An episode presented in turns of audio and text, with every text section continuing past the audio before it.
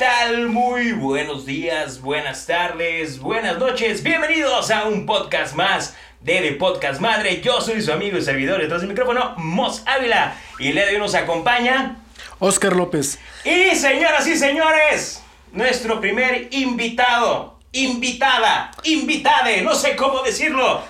Bienvenida, Mariana Aguirre. Mariana. Fuerte el Oye, pero qué emoción, ¿eh? El nombre. ¡Wow! Mariana Aguirre. No, wow. es que su sarcasmo en el lenguaje inclusivo hasta acá. No, hasta acá te, ibas a presentar como Mariane. Eh, sí, Mariane sí, y Aguirre, pues agarre, Aguirre ya está bien. Ah, pues qué te digo.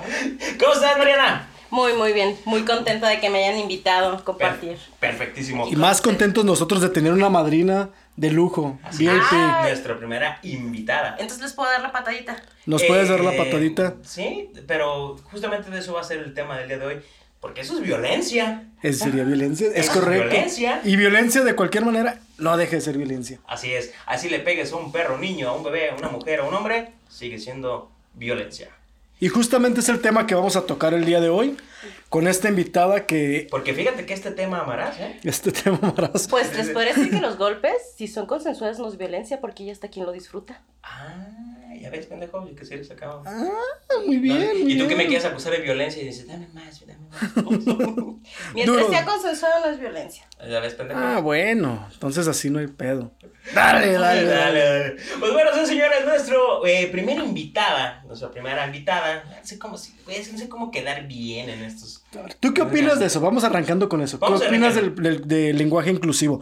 ¿Estás a favor, estás en contra de que se tiene que agregar la E o la X al escribir? ¿O tú cuál es tu opinión? Sí se debe tener un lenguaje inclusivo, incluso cuando se hacen programas, políticas públicas, todo se tiene que tomar en cuenta, tanto hombres o mujeres, indígenas, porque lo que no es mencionado no existe. Y las mujeres, mientras nos sigan visibilizando, no vamos a poder avanzar. Pero del hablar de así con la terminación E, Es... ¿Estás en creo pro que estás hay- en contra? No estoy en pro ni en contra, creo que hay otras agendas que deberíamos de abordar primordialmente antes que esa. Ok. O sea, en mi vista muy particular, porque quiero aclarar que hoy va a ser mi visión, no es de Perfecto. todas las mujeres, Ok. esta es la versión muy particular de Mariana Aguirre. Hay otras agendas que deberíamos de abordar primero.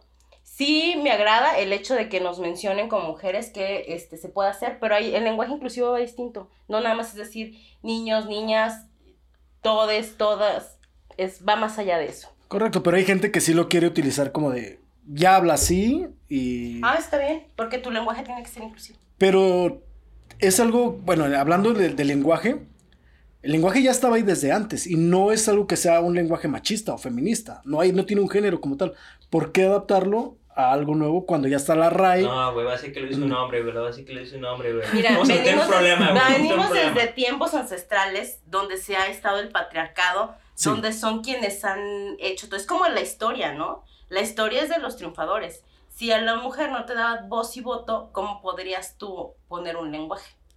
Sí, pero hay cosas así como la palabra decir todos. Todos es en masculino, puedes Sí, decir pero puedes todas decir y todas las personas. O sea, ahí, o sea, ¿por qué decir todes? En lugar de decir, puedes decir la población en general. Sí, pero pues imagínate nos vamos a ver como el superportero de Eugenio Derbez. Córtale, mi chavo, Pues córtale. mi vida se agarra y se lee. No, no, no, no. Ah, ya nos dijo incultos. Todo, todo quieren, ya, no. A mí se me hace que la violencia ya está del otro lado, ¿eh? Estaríamos mejor con ya sabes quién. Eh, Ay, chingado. Valió madre. Sin luz, sin agua, bueno. Sí, valió madre. Donde Ya estábamos las así. mujeres somos invisibilizadas.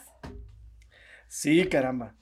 Pues bueno, como ya se dieron cuenta, eh, hoy tenemos una, una invitada que me da mucho miedo, o sea, preguntarle porque no quiero quedar mal porque es nuestra primera invitada y que lo vaya a tomar personal o que vamos a empezar a tener haters o lovers o no seguidores, no sé, cabrón. Sí, es un albur. Es un albur este, este programa. Y en el buen sentido de la palabra. Y en el mal sentido también a veces. Pero sí, cuéntanos cuántos tienes tú en el. ¿Cuánto tienes en el movimiento, Marianita? ¿O ¿Cuánto tienes No, cuando te empezaste a empapar Primero, más? más bien, que nos expliquen a las personas que no sabemos, a lo mejor, porque escuchamos a veces el tema eh, que sale en, unas comunica en tema de comunicación tradicional, periódico, televisión, pues tú sabes que esos medios tradicionales a veces pues tratan de vender o de transmitir la idea que ellos quieren o que más les conviene. pero por ejemplo, alguien que no está en un medio como tal, y aquí que es un espacio completamente libre, ¿qué puedes decir de, un, de ser feminista? O sea, ¿Te consideras como tal feminista? Me considero una mujer que busca la igualdad entre hombres y mujeres. No voy a decir que buscamos equidad porque en estos momentos no tenemos la igualdad de oportunidades. Creo que eso es lo primordial, ver, buscar mm, circunstancias que nos lleven a ser iguales. Okay. Porque me, hay quien dice, no, es que no somos, tenemos diferencias biológicas y fisiológicas. Claro. Eso es bastante claro. Nuestras capacidades físicas no son las mismas, pero sí crear igualdad de oportunidades. Creo que el tema del, por ejemplo, la fuerza como tal, algo físico, pues no tiene que ver con algo de que no puedas tener la misma posibilidad, por ejemplo, en un trabajo de un sueldo o la posibilidad de tener la libertad de por qué no tomarte una cerveza, porque es mal visto que una mujer tome. O sea, nos podemos abrir un montón de cosas donde no precisamente tiene que ser eh, un tema, se puede decir, de, de física, sino más bien de, de persona, de limitantes. Eh, la, bueno, te lo voy a poner en esta forma. Vivir en México no es igual para los hombres que para las mujeres. No tenemos la misma oportunidad de trabajo, no tenemos la misma seguridad. De hecho, las ciudades no tienen perspectiva de género. Las ciudades fueron diseñadas para los hombres y por los hombres. Ah, caray, pero ¿qué- ¿en qué Ah. forma? Ahí sí me, sí me brinco. Ok. ¿Cuál es Si tienes una, una ciudad, ciudad, hecha para hombre? No. Si tienes una ciudad que es segura para una mujer, es segura para los niños, es segura para los hombres, es segura para los ancianos. Te voy a poner algo muy clásico. Vas caminando aquí en tu colonia tan bonita. Pero a Oscar no le gusta caminar. Y menos, y no es una colonia bonita. ¿Podemos poner otro ejemplo? Ok. Va Va. caminando una persona. en una colonia bonita. En una colonia bonita. Bueno, un hombre.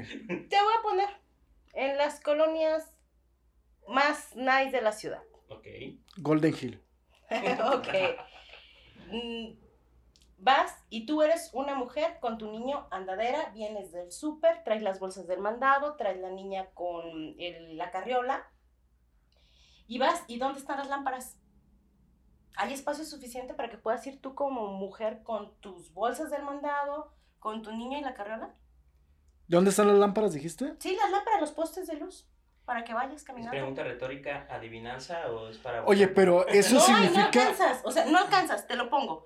Porque las actividades nosotros, aparte de tener el trabajo del hogar, que es un trabajo no remunerado, Pero eso, eso tú lo dices como un ejemplo de que vaya una mujer con su carriola. Si va un hombre con algo cargando, no está Es lo mismo. Es lo mismo exactamente. o sea, no es porque sea para hombre si o para mujer. haces una ciudad diseñada de, con esta perspectiva, una ciudad bien, desde vayan las vialidades, vaya la iluminación, es segura para todos. Sí, pero no es porque sea especialmente en contra de las mujeres.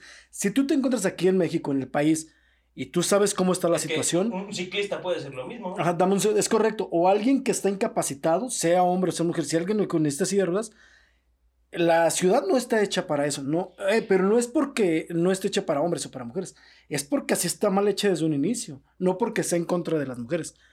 Y si no hay iluminación, no es porque, ah, ah, ¿por qué los hombres sí los iluminan? No. A ver, ilumínanos. Desde este Ponnos punto, alumbrado no. público en este Desde podcast. este punto, ustedes ya se ponen a la defensiva. Y no, No, es. estamos. Bueno, los dos. Para empezar, estoy haciendo algo que es micromachismo, que me interrumpen y me tratan de. es- se llama. ¿Me interrumpí? Está hablando Bueno, una mujer dale, y la interrumpen. O sea, eso es como. De hecho, nosotros nos interrumpimos nosotros mismos. Sí. Bueno, Entonces pues. somos micromachistas. Son, son micromachismos. Ahí A ver, después les mando dilo. algunas. No, pero ya, a ver, que no, sin tilde, tilde. Ok, vamos en este punto. Vas otra cosa. La ciudad no está iluminada. Si vas por la calle, desgraciadamente como mujer siempre vamos corriendo un peligro. Correcto. O sea, yo salgo a la calle y salgo con miedo. Igual que la mayoría, yo creo que el 100% ahí sí puedo decir, de las mujeres que salimos a la calle salimos con miedo. Sí, eso estoy de acuerdo. Vivimos en un estado donde somos el segundo estado con mayor violencia hacia la mujer a nivel nacional.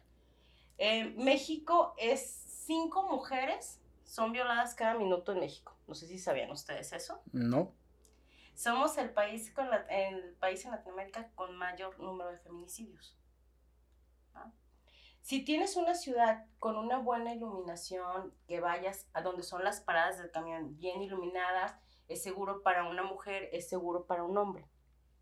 Si se le da un buen mantenimiento, que tengan, bueno, podado los jardines, que no haya maleza, que no haya espacios con poca iluminación y haya como, digamos, esta parte que un individuo se puede esconder, son ciudades seguras. Al decirlo, ciudades seguras para las mujeres, es de la perspectiva que si una mujer se puede sentir segura, ustedes se van a sentir seguros. Ese es a lo que yo me refiero. Hablando de los... Que conste que levanté la mano, pero hablando de los... Para, para, los que nos están escuchando y nos están viendo, Ajá, levanté la, mano. Eh, mandamos un meeting este, para poder eh, interrumpir a gusto. Sí. ¿Levantó su mano? Creo que tú no levantaste tu mano. A ver, ¿eso cómo se toma aquí? Es justamente el ejemplo que iba a dar antes de que se me olvidara el micromachismo. Si interrumpes a una mujer es micromachismo y si interrumpes a un hombre, ¿qué es? Porque al final es lo mismo. Estás interrumpiendo y yo creo que es más falta de educación que, que sea machista por, por, interrumpir. Como lo dijo Ávila hace un momento. Él y yo, en todo el programa, pues nos estamos interrumpiendo, pero no le digo, güey, es machismo. Nada más porque hay una mujer y le interrumpes, ahí se toma como machismo. Y si una mujer interrumpe a otra mujer, ¿es machismo? es distinto la forma en que hacen la ¿Por qué no levantas tu mano, Marianita? Ah, okay. hay, que, hay, que, poner el ejemplo. ¿Qué microfeminismo estás usando? bueno, ya le hicimos reír, por lo menos. no puedo estar serio, no puedo. Pues es que la idea es que no es estar serio, es, sí. un, es, es un espacio fresco. No, de hecho. Aunque está haciendo un chingo de calor. Correcto. No tomo nada personal. No me ofendo. Está muy complicado que me llegue a ofender. Eh, el tema es, como mujer, cuando nos interrumpen es para el tema como la forma en la que la hacen los caballeros. Ya si ustedes tienen la costumbre de estarse interrumpiendo, bueno, es una interacción que ustedes se conocen. Pero si tienes una mujer, es una invitada, o pasa mucho con parejas, sobre todo con tu pareja, creo que y no lo notan, de que estás hablando y ya, ah, sí, sí, sí, sí, y no te dejan terminar la idea o lo que estás explicando. Ahí es el tema que, que voy. Ahorita ustedes me estaban pidiendo mi opinión, me estaba, estaba dando mi punto de vista y me interrumpes a la hora de dar mi punto de vista. Porque de eso se trata el programa. O sea, digo, bueno, no es de interrumpir, de hecho se va a llamar el interruptor. Hay que cambiarle el nombre. Sí, sí, es cierto. Ok. Pero bueno, es que igual vamos ahí sacando como las ideas y es como la plática de pedo. O sea, empiezas hablando de algo y te va llevando otra cosa totalmente. La idea es que buscamos, por eso es que queremos invitar a alguien así, para que nos enseñe, porque son cosas que yo no tenía completamente idea que pudieran suceder y pues ya están sucediendo. Entonces, está chido aprender. Ay, después nos valga madre, va a ser otra cosa. sí, pero aprende. Y que quede claro que en este programa, tanto Ávila como yo, lo hablábamos hace un rato antes de comenzar a grabar. Después les mando una liga. Para interrumpir a, Oscar de nuevas masculinidades. Ya, en lo que estábamos hablando antes de que me interrumpiera abruptamente Mariana, estábamos... Porque no levantó la mano. Que nosotros... Y estoy haciendo micromachismos. ¿Ya ves? ¿Ya ves? Tú y tus micromachismos. Que nosotros aquí en este programa apoyamos totalmente a las mujeres, tanto él como yo como personas, y todo lo que digamos aquí, todo lo que se grabe es totalmente como broma, no lo tomen personal. Igual las personas que nos conocen saben cómo somos y nunca les faltaremos el respeto a alguien. O sea, podemos bromear. Aquí en México acostumbramos hasta reírnos de la muerte y todo. Y no por eso significa que te estás diciendo, güey, ven y mátame. O sea, es tomar las cosas con sentido del humor. Creo que es el tema, un tema muy cultural de parte del mexicano. Y también, pues es el tema, ¿no? Que, que nos falta cultura en muchas cosas pero también tenemos que pues, comprendernos, ¿no? Que hay cosas que están muy tropicalizadas dentro del país. Por ejemplo, ese tema de estar este, interrumpiendo, que a lo mejor alguien más no... Yo no había tomado importancia. Sí, realmente. Digo, además ahorita como dices, si alguien lo está escuchando, le dices, güey, pues no la dejaban hablar. Exactamente. Que ya nos, ya nos puso, lo bueno es que lo hizo en el minuto 5. sí, imagínate, en el último. Ya, ya imagino, pues si me invitaron no me dejaron hablar. De hecho, si te fijaste desde un inicio, yo le estaba, te estaba preguntando que cuánto tiempo tenías en este movimiento y me interrumpió este güey y no me dejó acabar la pregunta. Tú más o menos aproximadamente, ¿cuándo fue cuando te empezaste a enfocar más? O el hecho de decir, ah, ¿sabes qué? A mí me preocupa porque yo soy mujer y quiero que tenga igualdad con, con mi género o quiero levantar la voz en nombre de todos los demás. No porque tú vayas a hacer ahí el, el cambio, pero sí buscar la manera de, de, de generarlo. ¿Cuándo te diste cuenta tú? Miren, yo les necesitaría platicar ahora sí que desde súper niña cómo fue que yo crecí y bajo el esquema que fui criada. Dale, dale, tienes dos Que- minutos. ok, no fue como, eh, si no alguien ahí ponga en el comentario, esta vieja está súper equivocada y así también nos educaron a la mayoría. Pero bueno, soy la mayor de tres hermanas, donde en mi casa yo crecí viendo a mi papá con las mismas responsabilidades, al igual que mi mamá. O sea, para mí siempre fue como muy normal que mi papá estuviera eh, lavando trastes, hiciera la tarea conmigo, se levantara temprano y me dijera, ya te planché el uniforme, te hizo la comida. Mi papá, sí, este, no sé si puedo decir aquí groserías. Claro. A la verga, Ah, claro que no. ok, ok. chingados. Mi papá siempre, este, yo crecí con la palabra, tú no te vas a dejar de ningún cabrón. A ti no te va a hacer menos ningún cabrón. Yo en ese momento, yo decía, bueno, para mí era muy normal, ¿no? Y yo veía a mi papá con las actividades del hogar normal. Yo entro a la secundaria, a mí me meten en una secundaria de señoritas, ¿no? Y, a caray, empiezo a chocar con muchas cosas con que yo no estaba educada o no encajaba con el prototipo de la mayoría, ¿no? Porque mi papá me acompañaba en la mañana a la secundaria y platicaba y así, y me cargaba y todo este rollo. Y una ocasión mi papá me dijo, ay, no te alcancé a dejar el lonche. Y mis amigas me dicen, ¿cómo que dejar el lonche? Yo, ah, es que mi papá no me alcanzó a hacer el lonche. ¿Tu papá te hace el lonche? Yo, sí, mi papá me hace el lonche, mi papá nos cocina, mi papá lava la ropa y dice, ¿le ayuda a tu mamá? Y yo así de, ah, caray, ¿cómo que le ayuda? Pues es que todos vivimos en la casa, es una responsabilidad compartida. Y ellos siempre me decían, es que tu papá es diferente y es que tu mamá es diferente. O sea, mi mamá es una mujer que está económicamente, económicamente empoderada. Este, aparte mi mamá se dedica a otras cosas, este, es delegada de comerciantes y de hecho fue la primera mujer que fue delegada eh, en esta zona. Y para mí era como muy normal, ¿no? Ver que una mujer pudiera este, estar trabajando, usando pues el tipo de ropa que la mayoría de mujeres me decían que no. Me decían, es que tu mamá está muy guapa y tu mamá se arregla demasiado. Y le pidió permiso a tu papá para salir y yo, ¿cómo que permiso a mi papá para ¿Y qué salir? le dijiste? no? Claro, mi mamá es la maquillista número de Liverpool. Mujer va norte. Vende Better y Topper. Ajá. La sea, mamá más guapa de las niñas del kinder. No, te Perras. lo juro. Ajá, te lo juro, así era. O sea, era de pedir permiso al papá y yo, ah, caray. O sea, eso como, como, ¿por qué o qué? ¿Quién pide permiso al marido o así, no? Y ya cuando fui creciendo y me di cuenta que así era la interacción de la mayoría de las familias, dije, ah, caray, mi familia no entra en el prototipo, ¿no? Así que yo iba platicando con las amigas y siempre surgía que si alguna tenía alguna problemática o pasaba algo así, acudía conmigo, ¿no? Y yo era de, no, mira, tú también puedes ser esto, también el otro. Ya cuando entras en la prepa y empiezas a decir, ¿tú qué quieres estudiar? Y otros, no, pues es que a mí ya no me van a dejar estudiar. ¿Cómo que ya no te van a dejar estudiar? No, pues dicen que para qué estudio si me voy a casar. Yo tengo treinta y tantos años, o sea, siento que no es tanto la brecha generacional, pero hace unos años no todas podían decir quiero ir a la universidad. De hecho, yo estudié, soy ingeniero agrónomo y solamente éramos dos mujeres en toda mi generación. Bueno, pero también la carrera de ingeniero agrónomo está más tirada a los hombres. Es como que si Ah, un hombre se mete, más del 50% se mete al... de la a otro. Ya, matrícula. ya, ya ese comentario pues, es que eso es trabajo para hombres. No, no, no, pero me refiero a que tal vez en esos años alguien que se estudia, se metía a estudiar alguna carrera que fuera más para mujeres, entre comillas, como cultura de belleza, aunque no sea una carrera así, era más mujeres que hombres. No porque estuviera exclusiva para, para Pero mujeres, pero sí era como más se tenía, ¿no? Y ahora, hoy en día, la mayoría de mujeres o la inscripción en la universidad están enfocados en mujeres, es para educación, sector salud y educación, sector salud. Ay, se me fue el otro. Se me fue el otro dato. Y la mayor inscripción de ese nombre son como ingenierías, lo que son matemáticas ciencias exactas son por hombres, siguen siendo dominadas por hombres. Y eso es a nivel global.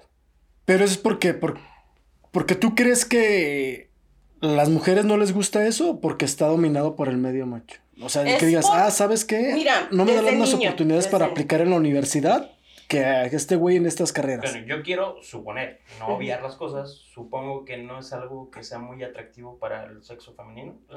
No, no es que no sea muy atractivo, es que no tenemos estereotipos de género. O sea, pero desde la misma mujer puede decir de que no quiero eso porque es, es muy de hombres, pudiera No. ser. No. Tú, cre- tú desde chiquito, ¿qué es lo primero que te dicen? De- Ahorita lo que digo, gracias a Dios, ya este, no hay tanto ese estereotipo y ya no los encasillan tanto. Pero ¿qué te pasaba? ¿Qué te regalaron a ti en Navidad, Oscar? Barbies y Vestido. el hornito mágico. ¡Ay! me sorprende. El microornito. Sus micronitos. Mm. ¡Wow! ¿Mm? ¿Qué esperabas? ¿Hot Wheels? ¡Áscala! Mm, Bueno. No, pues claro, sí, te, te inducen con que tú juegues con carritos y las mujeres juegan con muñequitas. Y Te van- vas, vas por ese sentido, ¿no? Yo recuerdo que cuando estaba en esta secundaria de señoritas, llevaba una clase de, este, de formación donde nos decían cómo sentarnos muy monas, nos revisaban los calcetitas, el zapatito, y alguna maestra en alguna ocasión dijo, es que si no, cuando se casen. Yo, de hecho, la forma de mayor discriminación como mujer que he vivido, la tuve por una mujer en la universidad. Caray. Ya ves, ni entre ustedes se quieren. ¿Cómo quieren que las queramos nosotros? No, es, es la educación machista que han ¿Ya ves? tenido. Desgraciadamente, nos, desde niñas nos educan a competir entre nosotras. Es la educación que tenemos. Yo soy muy de la idea de que la educación es la base de todo. Ok, que dices competir entre ustedes, o sea, entre mujeres. Y de ahí puede surgir como el tema de envidiarse.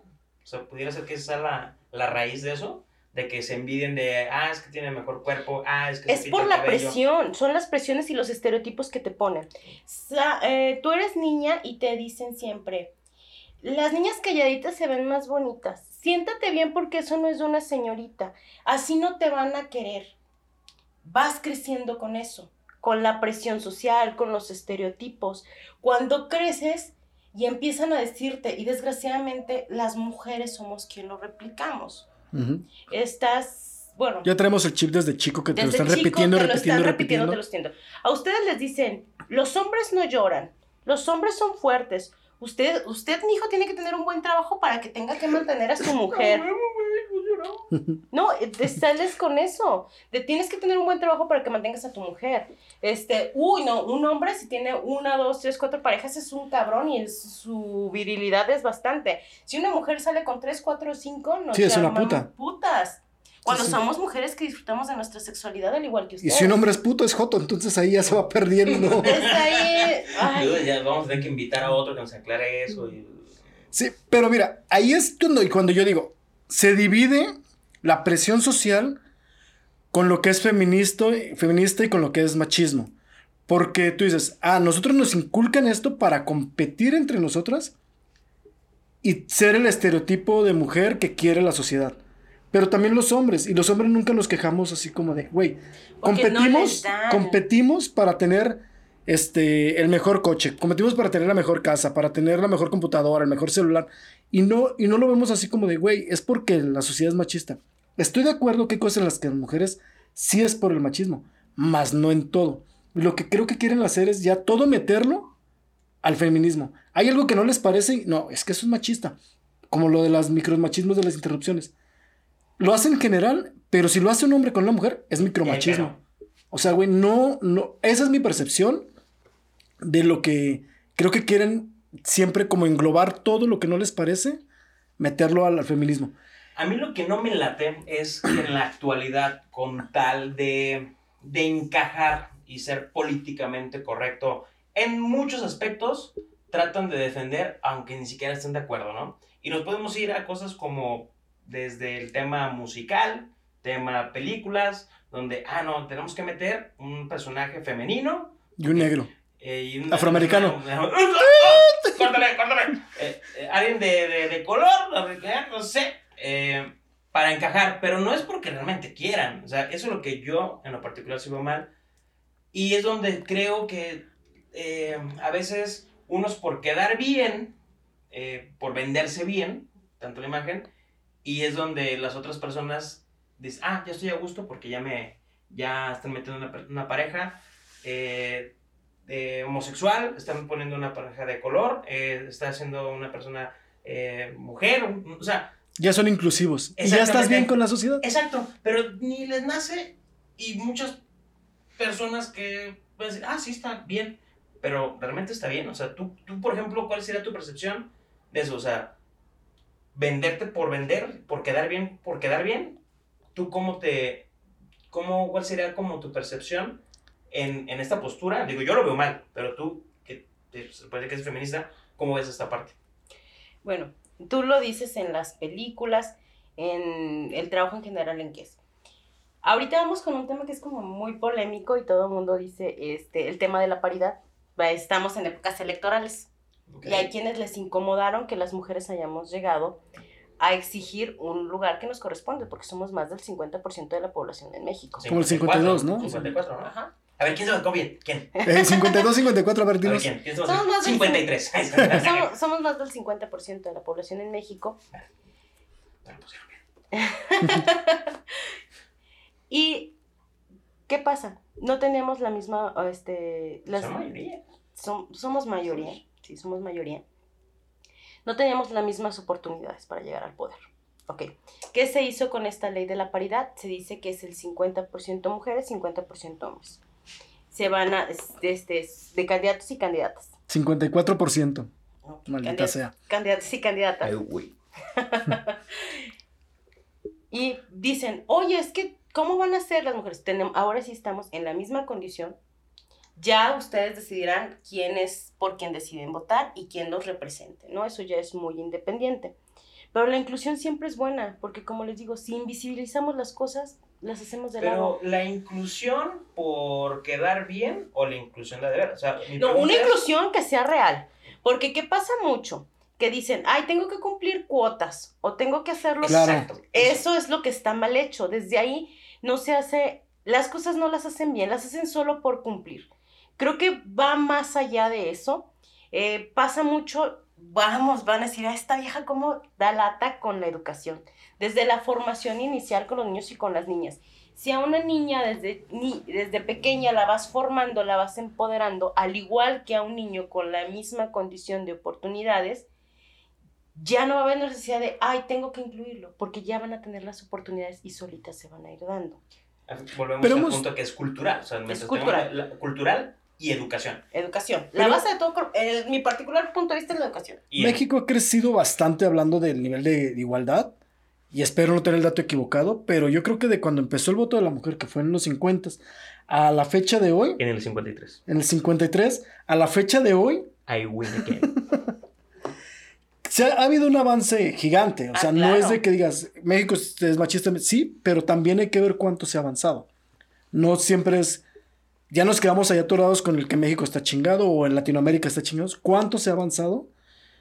Y lo han hecho bien le- los movimientos feministas que han logrado posicionar el 50% de, de la política o el tener más igualdades en los trabajos. Hay mucho por hacer, me queda claro. A ver, yo quiero hacer un pequeño en Más, esa parte. a ver, más sabemos, hemos avanzado. machismo. Ay, ya otra vez interrupciones. Hay que ponerle mejor así, ¿eh? el interruptor de los micromachismos. A ver, está la parte, tú como mujer, eh, quieres la igualdad, ¿no? Como tal. Si nos vamos al tema político, tienes en la boleta, ahorita que van a hacer elecciones, la mitad de los candidatos son hombres y la mitad de los candidatos son mujeres. Si trae mejores propuestas un hombre que las de las mujeres, ¿por quién votarías? Vería sus propuestas si tienen perspectiva de género y quién va en su gabinete. En general, en general, que tenga todo que digas, o que la las mujeres sean las que tienen mejores propuestas, en general, todo. Yo, este, de forma muy peculiar, yo me voy con quien tenga la mejor propuesta y que nos dé oportunidades a las mujeres.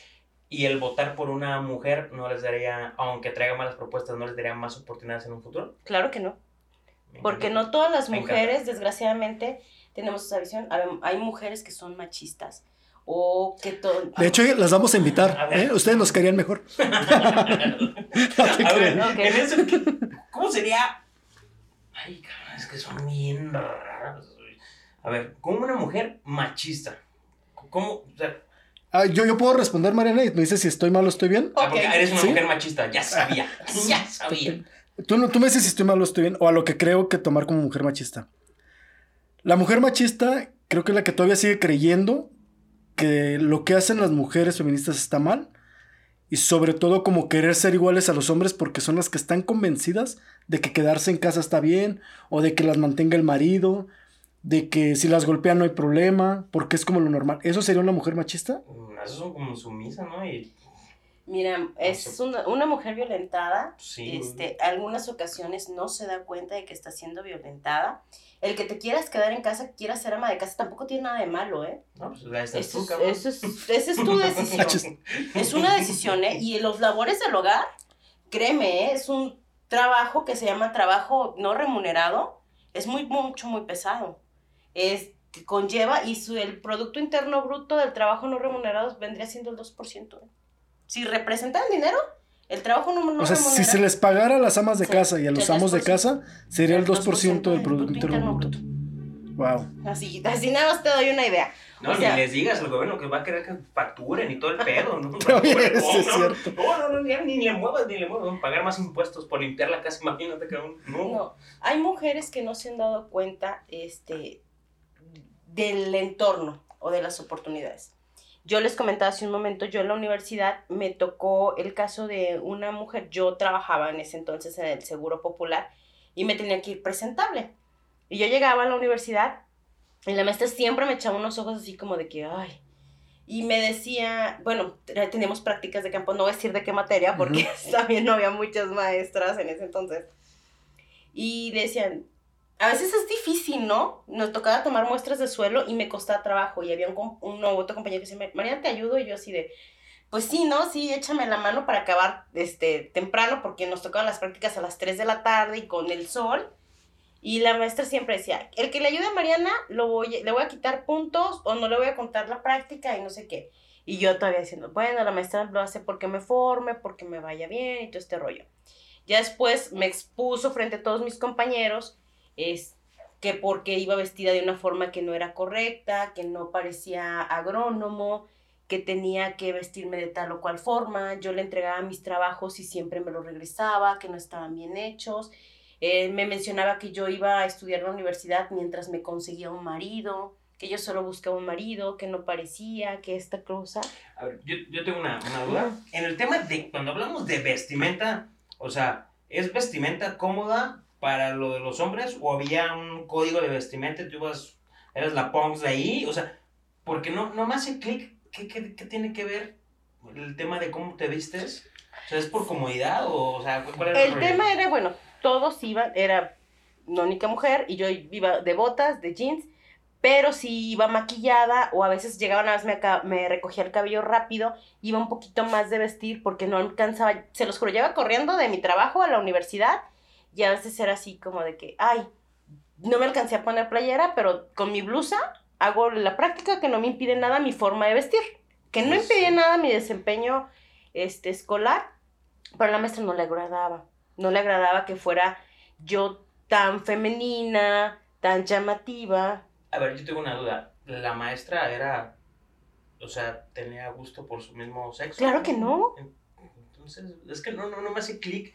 O sea, el qué, qué, digo, para mí eso ya también es como discriminar de cierta manera, porque hay Yo creo que yo sí estoy cachando. Diferente. ¿Cómo era, ¿Cómo era el problema? Suponiendo, Mariana llegaba a, a la práctica, era práctica de campo, tenía que agacharse a recoger algunas muestras de, de tierra o a sembrar algo, no sé, muy bien. Sí. Ah, Este, ok, y de repente, pues, si venía iba muy escotada, se le salían las chichis. Y, güey, pues, obviamente, o se tapaba las chichis o, o, o, Ah, o agarraba las cosas. Bueno, es que ahí también justificó bueno, a la es que maestra. Dijo, dijo blusa, no dijo Ahí- que venía.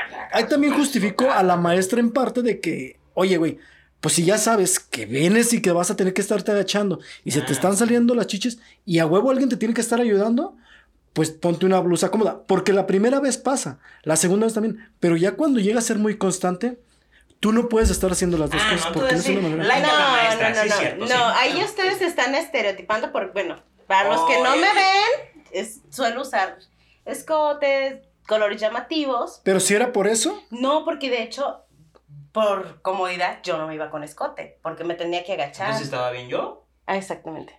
I win again. Ya, llevamos 3 a 0. Ajá, no, no era por ahí, porque el maquillaje no te interfiere nada con tu desempeño. Yo ya después me dijo, no puedes venir con labial, no puedes venir con una gota de rímel, tienes que traer tu playera, cabello recogido, este, incluso aunque fueran en el salón, si yo no iba vestida como ella me lo O sea, en pocas estipulaba. palabras, quería que te fueras vestido como batillo. Exactamente. Más había, como decía Ávila hace un rato, había un código de vestimenta donde lo No, estipularon nunca en en la reglamento. universidad, estuve en la Entonces, Universidad de Guadalajara, no había un código de vestimenta. ¿y tú, lo repor- tú reportaste eso? No, porque en, estamos es- a tiempo, ¿la no, en ese momento No. En ese momento yo me sentía como de... Yo admiraba, de hecho, cuando yo tomé esa clase, me sentía súper... Me va a tocar con fulanita de tal, yo la admiro porque en ese entonces, bueno, estaba por el área que yo me quería especializar y era de... El primer día yo emocionada porque iba a tener clase con esta maestra que es una eminencia y que todo, y me tocó desgraciadamente ver eso, el hecho de que fuera una mujer y me tomara como, ay, es el estereotipo, tuvimos una posada y les voy a decir otra cosa. Y mis compañeros me dicen, ¿quieres una cerveza? Y yo, sí. Y me dice, no, tú no vas a tomar cerveza, mejor ponte a calentar las tortillas para que les sirvas a los muchachos con la carne asada. Y yo, pero si es la posada del grupo, y o sea, y estamos... Pues por eso. Y yo así de, ¿qué onda con la maestra? Sí, güey, qué pedo. Y en las prácticas, teníamos que ir a prácticas este, de viaje. Me decían, no, Mariana, tú no vayas. Yo te pongo los puntos porque ¿con quién vas a dormir? Y yo, pues me acomoda con alguno de mis compañeros. No, no, no, no, no, no quiero que te vayas ahí y vaya a suceder algo. Y yo así de, Eh, ya eres mayor edad, ¿no? O sea, o sea, ¿cuál es? la universidad y todo este rollo. Pero vamos a ese tipo de, de... Yo ya iba, para mí ya era esa clase de ser la que más me entusiasmaba, la que más quería, ya de, ay, va a ser jueves y viernes. Y yo así de, llegaba corriendo, iba en el camión, porque yo tomaba el camión, desmaquillándome porque no podía entrar con el maquillaje a la escuela, tenía que llegar rapidísimo al baño a cambiarme co- acorde Pero con eso la no por maestra. la escuela, sino por la maestra. Por la maestra, Ok. por la maestra, porque después me tocaron otras maestras estupendas que me hicieron sentir muy inclusiva. ¿Y eso le podemos decir que era un tipo de violencia hacia ti? Claro que Sí. sí. ¿Y qué nombre tendría este tipo de violencia? Acoso. Hay, hay distintos tipos de acoso, hay acosos sexuales. Ah, Yo me sentía acosada, o sea, me sentía muy abrumada, ya, eh, para mí era muy pesado ir a esa clase y yo decía, en un punto dije, ¿habré hecho bien en haber estudiado esta carrera siendo mujer? O sea, yo me cuestioné. Que ya está mal, porque... Sí, Y, y, y todavía peor que una mujer te haya hecho dudar de esa De- decisión. ¿No tendría como cierta manera eh, envidia, tal vez? Porque se sentía como, yo soy la mujer, en su momento yo era acá la chicle, la chida, y ver que ya hay otra mujer, es como sentir como... Como es- competencia. lo que vamos a lo que íbamos anteriormente. Ay, estoy quedando bien del examen. No, vamos a lo que iba anteriormente. O sea, de que desde niñas te van diciendo, es que hay que competir entre mujeres. Ahora vamos mucho, el todo el mundo dice, hay que, yo quiero ser sorora, o yo soy sorora, entre mujeres, pero es nada más. ¿Eres qué? Perdón. Sororina, sorora, que somos. Ah, sí, yo tenía una cuando estaba chiquito. Pero, pero explícale a este inculto que es. Pues fue lo que se me perdió el otro día, ¿no? Sí. Explícale, ¿Sí se pierde explícale. eso? Sororidad, bueno, en palabras burdas sería el apoyo entre mujeres, apoyarnos entre nosotras mismas. La camarería, el... Ca- ajá. ¿Eh? Sí, entre nos- Sororidad. entre nosotras mismas. No sé esos términos, te aseguro que nadie de los que nos escucha sabía que era eso. Ah, te lo están googleando todos y dicen, ay, qué bueno que dijo, Sí. güey, que no, yo no lo entendí. No, Pues sí, así como solidaridad. mira, este. Pero es- esa palabra tiene, digo, perdonen mi pendejismo, pero esa palabra es nada más para mujeres, o sea, Sí, sexo es femenino. el sexo femenino. Por eso no la ubicamos, cabrón. No, es que nos hace falta mucho, como les dije, trabajar por Pues esa qué parte. excluyentes con su palabrita especial. ¿eh? Ah, de veras, ¿eh? No lo están incluyendo. A ver, ¿dónde está la igualdad? ¿Eh? A ver. Ay, Nosotros queremos bien un- una palabra, una palabra, un grupito que nada más sea para las mujeres. Ahí, Sí, éntrale, eh. éntrale. Nosotros queremos ser sor- sorilodianos y ustedes que no nos dejan. Pero ustedes no puedo, en verdad. Oye, hace un rato dijiste una palabra que me llamó mucho la atención, que es como que hay muchos tipos de, de acoso. ¿Cuántos tipos de feminismo hay? Bueno, son más de 20 tipos de feminismo. Me encantó, ¿verdad? Entonces, eh, vamos a poner esto y te pregunta otra cosa diferente este cabrón. no sé. Sí, no, De acoso, eh, ¿cuántos colores hay? Sí, sí. Son más de 20 tipos de feminista, feminismos. Hay quienes escuchan el feminismo, se escucha lo más comúnmente feminismo radical, está el feminismo anarquista. Hay infinidad. A ver, si mencionaste dos, quiero suponer que son como los más conocidos. Así. algo No más importantes, no más No, importantes. no, sino- no, no, son los que realmente algo que es muy triste que al feminismo los medios lo han hecho ver de una forma violenta, eh, lo han... Y no, mira, otros vinieron aquí a rayar, entonces. No sé qué unas cosas. No, no es cierto, no es cierto. lo han de una forma enorme. Porque los medios de comunicación solamente muestran eso. Solamente muestran a las mujeres que están rayando, que están gritando.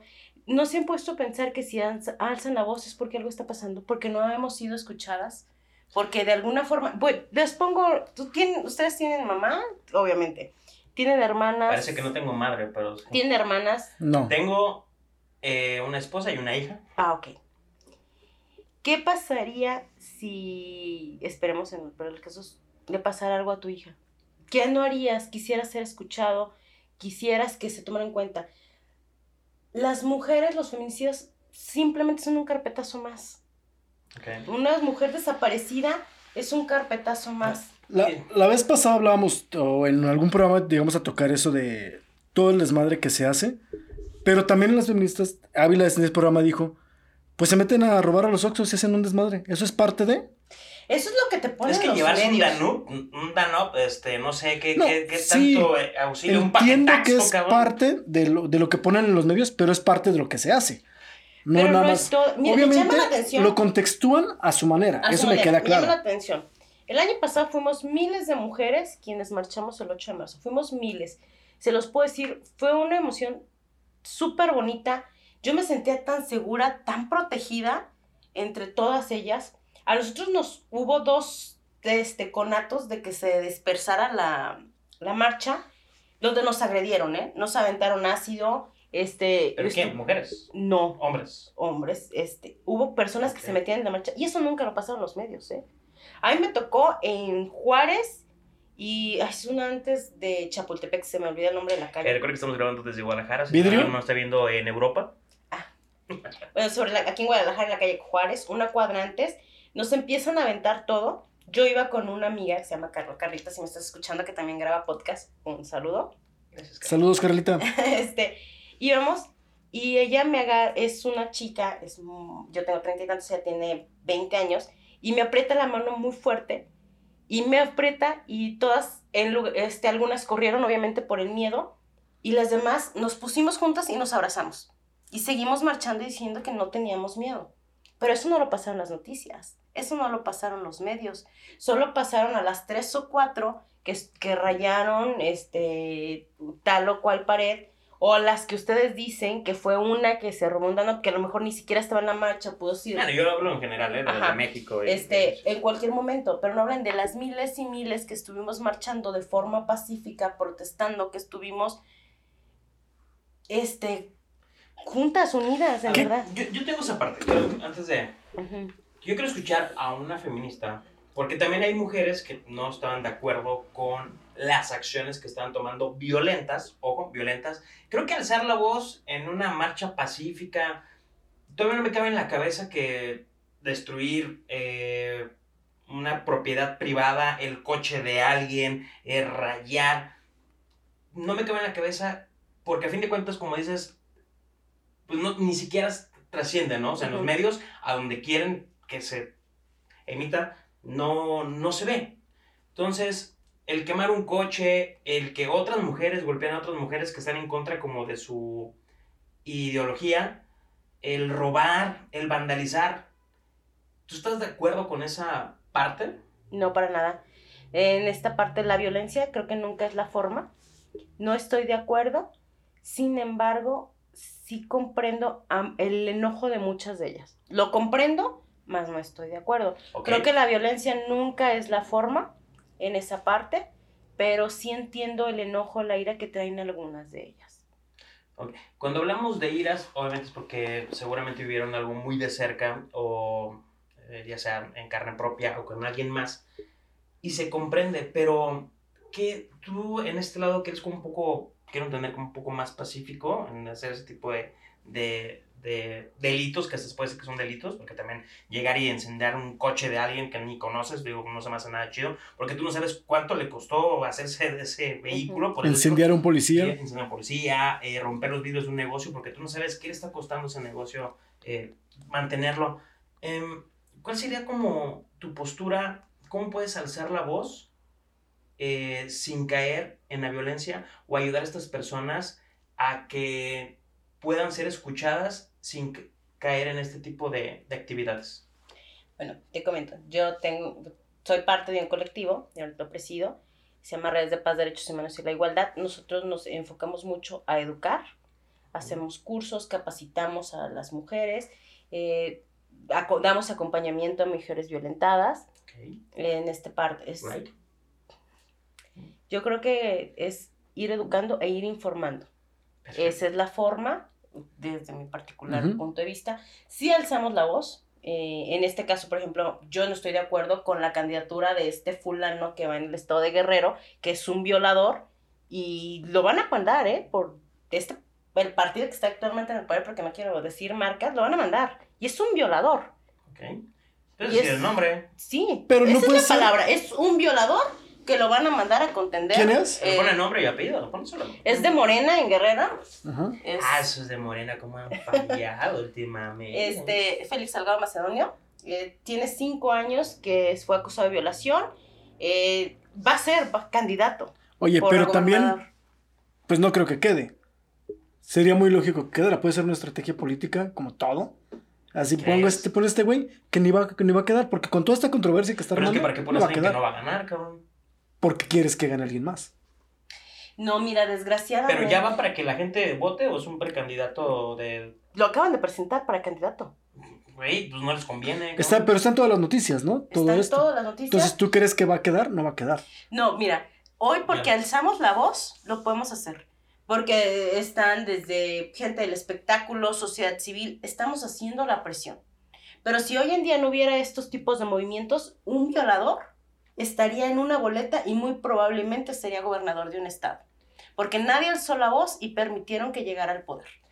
Que si seamos, seamos honestos, realmente no sabemos ni por quién votamos, porque al fin de cuentas, pues la persona que se te presenta, la que se vende, pues, pues es eso, ¿no? Te está vendiendo algo que son mentiras, porque díganme un, un político eh, actual que haya cumplido el 100% de sus propuestas. No, nadie. Y, y ni nos interesa realmente. Desafortunadamente no nos Y tú no sabes qué ha hecho también en el pasado, cabrón. No sé. Pero a ver, ese es el problema, no alzamos la voz, no Cuando sabemos sabemos. cuándo. eh, pero si hacemos esta parte, por ejemplo, aquí en Jalisco, estamos otro caso. Eh, bueno, acá hace poco, acá la víctima este, denunció que la acosaban, estamos hablando del caso Tototlán, Ajá. Acoso sexual. acoso sexual. Ok.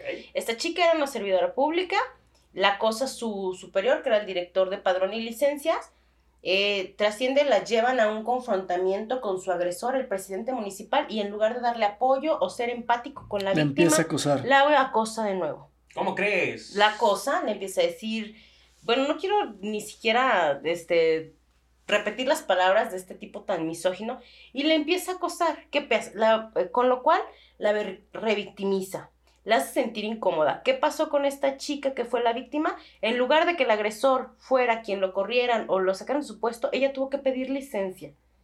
¿Por qué? Por cómo se sentía agredida, por cómo le hicieron sentir y todo esto. Desgraciadamente se filtran los audios de fiscalía. Los filtran, porque esa fue la realidad. Los filtraron sin pensar en qué circunstancias va a tener la chica eh, que afrontar cuando ella no le va este, platicado a su familia, dónde queda su integridad.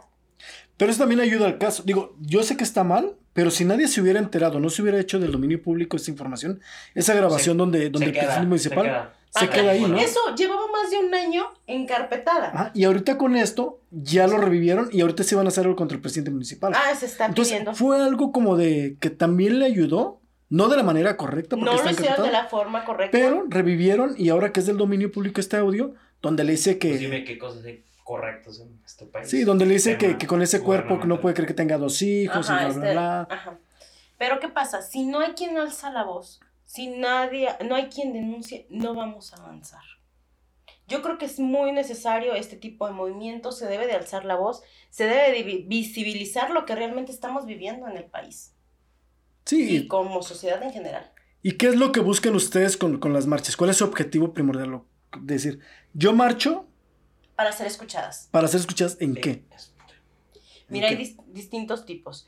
Eh, comenzó la marcha para las familias de las desaparecidas. Hay muchas este, desapariciones forzadas en el país. Es temas de todo, hay de todo tipo. Desde el crimen organizado, sabemos la trata de blancas. Ujú. En los niños, desgraciadamente, vivimos en un país donde estamos con un destino turístico como es Acapulco, que es el paraíso de los pederastas. Uf. En Acapulco. Acapulco Sí, sí, es el de paraíso de los hecho, Había un montón de ahí de. Y, y ni siquiera son gente local, cabrón. O sea, son, te- son extranjeros que vienen a. Que ya lo ven como un paraíso. mm, O sea, ya saben, sexual, es un secreto a voces de que. Es un secreto a Acapulco- voces. Exacto. Acapulco es Wow, no lo sabía. Y Puerto Vallarta va que vuela para allá. De hecho, se rumora mucho que ya Puerto Vallarta mm, está, está tornando como un tema más como del, del gay party y todo este como el, el pray, todo, todo este tipo de cosas que también siento que está muy por ese lado más de fiesta y está dejándose como más turístico familiar, ¿no? También me habían dicho, yo tengo un rato que no voy a Puerto Vallarta, no sé si ya también sea, Pero ahora que es gay party, pues Pues a lo mejor que ya ir. tenemos que ir, ¿no? hay que ir. Sí. Pues todo esto También que estamos en pro, también estamos en pro. Es que Sí, lo claro. una cosa es que digo, n- nuestras bromas de verdad, o sea, nuestro sarcasmo no es para herir a alguien en particular, cada quien toma las cosas como quiere, igual cual- le puedes decir a alguien bonito, algo bonito y se puede sentir ofendido, o sea, no sé, entonces bien la percepción de cada persona, el cómo lo, cómo lo, lo afecte o lo detecte o lo sienta o demás. Ahora, dices, alzar la voz, el tema de. De hecho, hay, hay, un- hay una docuserie muy buena, ¿no? En Netflix que tiene que ver con el. de una señora muy importante de, de ahí de, de Juárez. Digo, Lo, lo vamos a Es poner una ahí en la película, ¿no? Las tres muertes de no sé Eh, quién. Es sí, una película. un documental, ¿no? Bueno, sí, le vamos a poner, está bastante. bastante buena. Sí, véanla. Y también te abre los ojos de, de que te esconden un montón de cosas. Eh, es, es un tema súper peligroso y te das cuenta que nuestra eh, pues, seguridad, nuestra, el tema de, de, de, de la fiscalía, todo este rollo es una reverenda porquería. cabrón, porque te, te, explica muchas cosas que no, no te caben en la cabeza como que por temas políticos, por una buena imagen, no saben todo lo que puede afectar a una, una familia. Más es general, ¿no? Digo, yo también veo, veo como que no sea carpetazo lo de las mujeres y lo de los hombres y le den seguimiento. O sea, viéndolo desde un punto neutral, o creo que yo sí soy un poco más neutral en eso. Ya ahora todo lo dicen. Yo en las noticias, no sé, prendo la televisión. Oye, mataron a dos mujeres. Se abre carpeta por feminicidio. Mataron a cinco cabrones. Ah, homicidio de no sé qué. Oye, pero a lo que yo entiendo, no sé si esté mal, un feminicidio es un crimen de odio que va directo y que te chingan por ser mujer. Así es. No es porque todas las mujeres que maten No. sea feminicidio. Entonces, ¿por qué lo, lo cargan así o por qué todo lo quieren ver así? Vamos, que de nuevo, tú todo lo- es lo que escuchas en las noticias, bueno, ni- si ves, no quiero decir qué cadenas, Pues el de forma, ¿no? Es Sí, sí. bueno, sí es cierto, fuente, si, ¿no? si tu buena fuente es el de forma y El rincón del vago. Este, no, feminicidio tiene que ver por el hecho de un crimen de odio, donde la víctima sea expuesta, haya habido algún tipo de agresión física previa o anteriormente haya habido alguna denuncia por violencia de parte de su pareja. Pareja. O de un hombre, O pareja sentimental de hombre. Pero no, que no sea su pareja, si también un compañero de trabajo también la está, también se considera. Ah, puede ser si en algún momento hubo un acoso previo o, de, como les digo, expusieron a la víctima de una forma que sea, ah, pues muy de forma grotesca también. Y eso da datos certeros del hecho de decir, ah, ¿sí tenemos realmente cuántas son mujeres víctimas de feminicidio? ¿O es de que a todas las que matan feminicidio y ya no sabemos cuántas son Ah, no tiene que ver feminicidios? Tuvo que ver previo una... Para que realmente sea un sí, feminicidio. claro. No todas las mujeres que son que mueren son feminicidios. De hecho, tengo los datos de este último año. De las, los feminicidios en Jalisco que tenemos, van 600, ca- eh, 600 casos de feminicidio en 2020. Y este año van 266 casos. Y vamos, estamos en febrero. ¿Y 200 cuántos fueron en 2020? 600 casos de feminicidio. no, no cabe duda que México Jalisco. es el mejor siendo malo. Sí, cabrón. 266. Mira, son, fueron qué 11.890 casos de violencia familiar en 2020. De violencia familiar. 2.173 casos de abuso sexual, los cuales ponen a Jalisco en tercer lugar a nivel nacional. En casos de abuso sexual. ¿Sigue siendo la frontera el más alto? ¿O cuál sería el número uno? Así es. Estamos en-. Eh, hay 60 casos de hostigamiento sexuales activo, 14 casos de trata y 364 casos de violación. Estos fueron en 2020. Son los casos denunciados. Estamos hablando Y eso Que- que no salíamos a la calle. Estamos hablando que por cada mujer que denuncia, otras cinco no lo hicieron. O sea, esto es. Es esto y un 500% más. Ajá. Wow. Sí, es Sí. bastante. Son datos duros. Sí, y, y, y son datos que seguramente los maquillan muchas veces. Bueno, simplemente pues ni siquiera los mencionan, ¿no? No, es más, ni siquiera denuncian. Yo te lo puedo decir, este, tengo casos, he dado acompañamiento, donde las chicas vamos, estamos en el primer caso, y des- al segundo día me dicen, Mariana, ya no quiero volver. ¿Por qué? Porque las autoridades no le dieron un trato digno, la revictimizaron, la trataron, la cuestionaron, le dijeron, dicen, si de por sí fue difícil lo que viví, y volver a vivirlo de nuevo, dicen, mejor me quedo con esto. O una mujer que denuncia que fue violada, lo primero que le dicen, ¿qué, ¿qué estás haciendo a esas horas? ¿Por qué fuiste? ¿Por qué lo hiciste? ¿Por qué tomaste? ¿En qué condiciones? Te cuestionan. Te hacen sentir como que si tú fueras la culpable de la violación. Exactamente. Eh, eh, Estamos hablando en caso de violación. En el caso de feminicidios por la pareja, luego dicen, ay, es que pinche vieja no quería dejar al marido, aguantaba todo. Es esto, es No, aquello". bueno, ese es otro. También ese es otro tema, ¿no? Hay mujeres que realmente no, las, que no los quieren dejar. Cuando la gente, otras personas se ayudan a. Se arriman a ayudarlas y no los quieren dejar. Oye, ¿sabes qué? No sé, ves que está golpeando a un hombre a una mujer, se arriman otras personas y déjalo. déjalo, ah, pues chingate. es vamos, la educación que ellas recibieron. Sí, Desde sí. niñas fue de, es la cruz que te tocó cargar, es el Ahora te marido, aguantas. es ahora te aguantas. Para esto está La típica, ¿no? Tú lo escogiste. exactamente. Imagínate una mujer que vive con el miedo, que está siempre, que trae baja autoestima. Y llegas y solamente le dices, pues tú lo escogiste, ahora te aguantas. O sea, en lugar de que, bueno, vamos a escucharla, vamos a ver cuál es su caso y ver de qué forma ayudarla. Ahora, eh, cuando hacen este tipo de denuncias, a lo mejor tú conoces más de ese tema, eh, me supongo que los que hacen las investigaciones son hombres. Desgraciadamente. Ok. y no tenemos al, bueno, el personal, ya sea de fiscalía, de los primeros respondientes, no tienen una formación adecuada para tratar a las víctimas.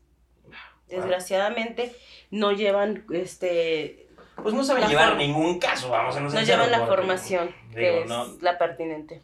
Sí, eh, completamente de acuerdo. Mira, ya se nos está acabando el, el- el tiempo, pero me gustaría hacer unas preguntas eh, contundentes, por ejemplo, en la parte de, de tú como en esa postura que estás, en pro o en contra del aborto. Eh, yo creo que todas las personas son libres de decidir sobre su cuerpo. Me la pu- En pro. No te creas. son libres de decir, sí estoy en pro de que se despenalice el aborto en México. Eh, y estoy a favor de la vida. O sea, yo en mi caso personal creo que no abortaría, pero si alguien decide hacerlo, que lo haga de forma digna. Porque hay casos que dicen, ay, ¿para qué andan abriendo las piernas? Sí, claro. O este caso. Sí, pero hay muchos casos que no tienen que ser precisamente por eso. El sur del país vive una situación y una realidad muy distinta a nosotros. Y una mujer que este, ya no tiene las condiciones o los abusos son eh, del sur del país, por mencionar algunos, son violaciones porque el papá por una vaca, un cerdo, las prestó con fulanito y sultanito. Increíble que sigamos viendo eso. Eh, no, desgraciadamente. En el 2021. En el 2021, hasta la legislación pasada, todavía el matrimonio infantil era permitido en el país, ¿eh? Ya ahorita ya. O sea, Ya en esta legislación no. ya no. Con Morena ya no. De- Ya cambió eso. No, de hecho, quien lo impulsó fue una diputada priista, quien lo inició fue la diputada Laura Presencia. En ese entonces, quien promovió, que las gracias. Ajá. eh, promovió este, el, que es, ya se prohibía el matrimonio infantil en México. Pero bueno, los abortos clandestinos es, ponen en riesgo la vida de las Creo personas. que el. Yo soy de la idea de que el tema del aborto, o sea, tiene que, tendría que ser legal, pero sí tendría que haber una investigación. Es que estamos en México, pero bueno, en, en, un- en un mundo utópico, en la República Mexicana, este, donde todo es bello, pues lo ideal sería de que haya una previa investigación del por qué y que el del mismo gobierno apoyara y no tendrán, pues, a hacer ese tipo de, de operaciones o de, pues, de Yo creo que cada quien es libre de decidir, sobre su cuerpo. pero que lo hagan en un lugar, o sea, que el gobierno también tenga sus lugares para que lo Es- hagan la de ideal es segura, que ¿no? de una forma segura, de una forma salu este, pues, Salubre, sí, sí. salubre. Sí, porque, porque ahora, eh, o sea, vas a, pues bueno, vas a tomar la decisión de terminar con una vida, pero estás también exponiendo otra, ¿no? Arriesgando otra Ajá. a que no solo se pierda una, que sean dos, ¿no? Entonces también no, no está chido. Ahora, el tema, otra pregunta, el tema de la adopción entre parejas del mismo sexo y que sean, por ejemplo, mujeres. ¿Pro o en contra? En pro. ¿Cuál sería como tus, tus inputs? Una familia no solo tiene que ser la familia tradicional, familia puede ser este, un hombre, una mujer, dos mujeres, dos hombres, este, dos mujeres, un perro. Una familia es diversa. Y creo que es, eh, la capacidad para darle amor y formación a un pequeño no tiene nada que ver con el género. Perfecto. Creo que no estamos preparados todavía para eso, para dar un brinco tan fuerte. Pero a fin de cuentas es cultural. Culturalmente no creo que todavía se ve muy mal. Digo, yo no estoy ni a favor ni en contra, ahí creo que ni lo había analizado. Pero no creo que se dé muy pronto eso aquí en México. Mira, yo tengo casos de varios amigos que fueron formadas este, por padres del mismo sexo y créeme, son profesionistas muy chingones que su capacidad emocional, mis respetos, La pregunta, ¿su preferencia sexual? es, son heterosexuales, de hecho no es mi expareja. Ups. No, es que es bueno. Digo, yo también no, yo no estoy en contra, o sea. Oye, a veces hay niños que tienen una pareja hetero y tienen una vida no de la chingada. Y si nada. alguien con el mismo sexo te va a dar una vida súper más chingona, pues ¿cuál es el problema? Yo no lo veo. Sí, claro. ¿Alguna otra pregunta, mi querido Oscar, que le quieras hacer? Pues ya quedé impactado con esos datos de los feminicidios que llevamos este año. No puedo creer lo que estemos tan podridos y Perfecto. que nadie haga nada. Y bueno, pues ya para hacerlo como, a dejar una... Sí, muy bien. Eh, tal vez para un segundo episodio, un segundo capítulo con nuestra invitada. Eh, ¿Ves un México con una presidenta? Claro que sí, y esperemos que sea muy pronto. Y esperemos unos años tener una gobernadora también. Me parece excelente, me gustaría. Yo Oye, estoy- Se me ocurre algo. Vamos, este, que nos dejen sus preguntas. ¿Qué es lo que se nos fue? Lo que, les, lo que ustedes hubieran preguntado. El tema que es que tomar. tienen una invitada bien chingona y están bien pendejos. Sí, claro. Y usted- podemos hacer una segunda parte y ya con temas más concretos, preguntas más directas o datos que ustedes quieran saber de primera mano. Perfecto. Pues bueno, vamos a finalizar el, el video y a los que nos están escuchando, eh, no olviden darnos eh, like, suscribirse en todas nuestras redes. Eh, vamos a compartirlas en la descripción del video. Vamos a también a compartir las, las redes y todo esto que, que tienes de tu movimiento, que sería bastante chingón. Lo vamos también a compartir. Y no olviden seguirnos en Spotify y en todas las plataformas de streaming. Pues bueno, no si quiera sumar algo más a este... Pues muchas gracias por invitarme.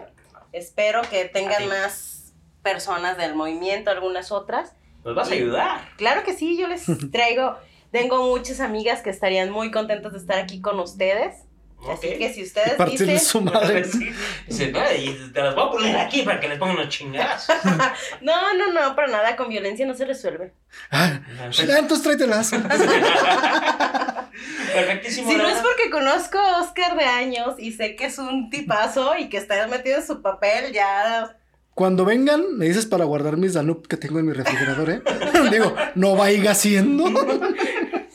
Pues bueno, lo que tratamos, esperamos no haberte puesto incómoda en una postura, este, pues, así como políticamente incorrecto, en como la verdad no era nuestra intención. Este, lo que queremos saber es como de un punto de vista muy general, o sea, así como de, de público, sin meternos en tanto rollo, en tantos tecnicismos, porque esto, esta plática nos puede dar para, es más, puede haber un podcast dedicado a esto, pero no la idea, queremos platicarlo para que la gente conozca todo ese tipo de momentos, datos contundentes, datos reales, datos creepy, la verdad, sinceramente, pero que lo conozcan y que puedan estar en, en apoyo y en pro de este tipo de movimientos. Yo estoy en, en pro, eh, digo, estoy en contra del, del vandalismo y en general, o sea, eh, hombres, mujeres, niños, o sea, cualquier, alguien que dañe la propiedad de alguien más, creo que está perdiendo la libertad. Yo estoy en contra de esa, de esa parte, pero muchísimas gracias por habernos acompañado el día de Gracias a ustedes por invitarme.